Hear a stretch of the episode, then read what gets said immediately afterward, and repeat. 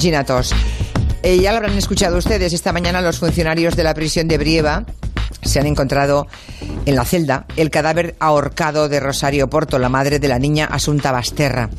Bueno, ella y su marido, seguro que todos ustedes se acuerdan, pero así brevemente, ¿no? Fueron condenados a 18 años de prisión por el crimen, el asesinato de su hija adoptiva. Rosario eh, llevaba ya siete años de esa condena, de los 18 a los que fue condenada. Había pasado por un montón de cárceles, estuvo en Teixeiro, en A Coruña, en Alama, en Pontevedra, y desde mm, el mes de marzo, justo cuando la pandemia, estaba en Brieva, en Ávila. Vamos a preguntarle a Manu Marlasca. Buenas tardes, Manu. ¿Qué tal? Buenas tardes, Julia.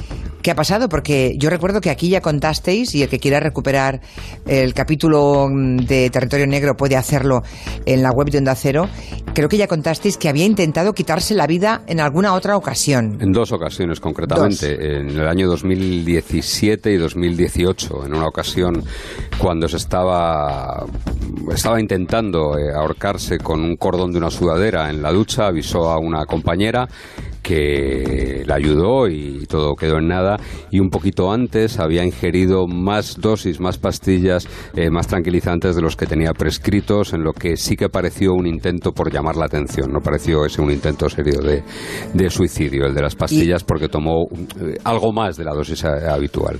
De hecho no ha estado seis creíble. veces, ha estado seis veces en, en los protocolos de prevención de suicidios que se mantienen en instituciones penitenciarias, lo que pasa es que ahora en este momento ya no estaba, había Ya, vaya, por eso te iba a preguntarte cuáles han sido las circunstancias.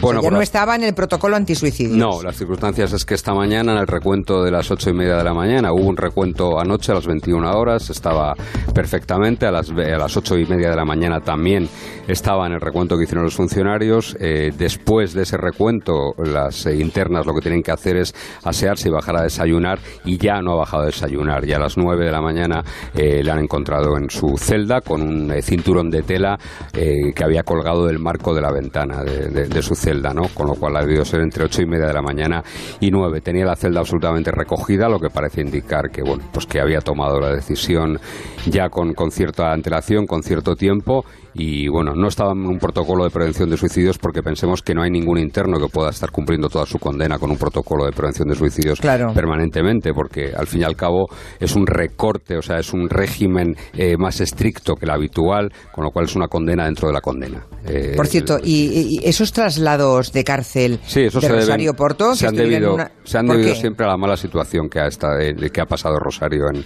en distintas prisiones, tanto en Alama como en Teixeiro, dos prisiones gallegas donde ella era muy conocida, no lo pasó bien, no, no, no, no, no tuvo una buena adaptación, estuvo casi todo el tiempo en enfermería, aislada del resto de internas, y el traslado a Briva parecía que le había mejorado el estado de ánimo, ¿no? Por, eh, lo- los psicólogos de, de prisión eh, creían que había evolucionado bastante bien y que había tenido una mejor ad- adaptabilidad al medio penitenciario, al medio carcelario, pero lo cierto es que hoy ha pasado lo que ha pasado.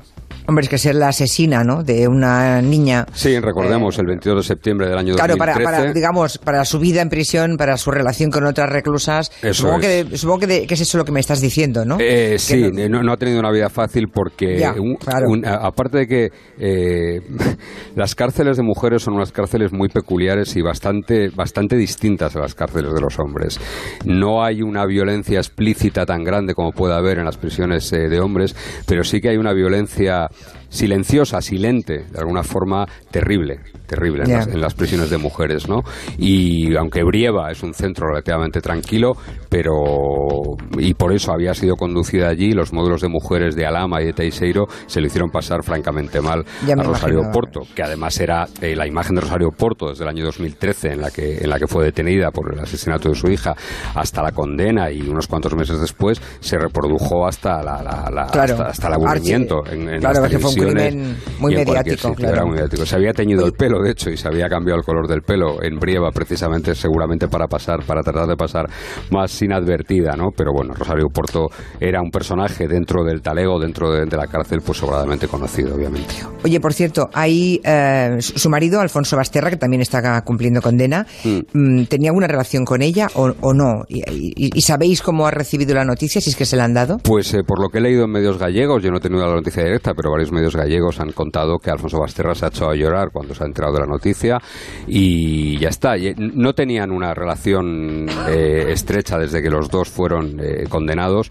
Lo cierto es que recordemos que Rosario siempre, siempre negó el crimen, Alfonso Basterra también, y que Rosario Porto ponía por su cuenta las eh, esquelas, las esquelas de, Asunta que publicaba anualmente en el periódico, las ponía ella como madre, ¿no? No contaba con su padre, con el padre de la cría, sino contaba, contaba ella.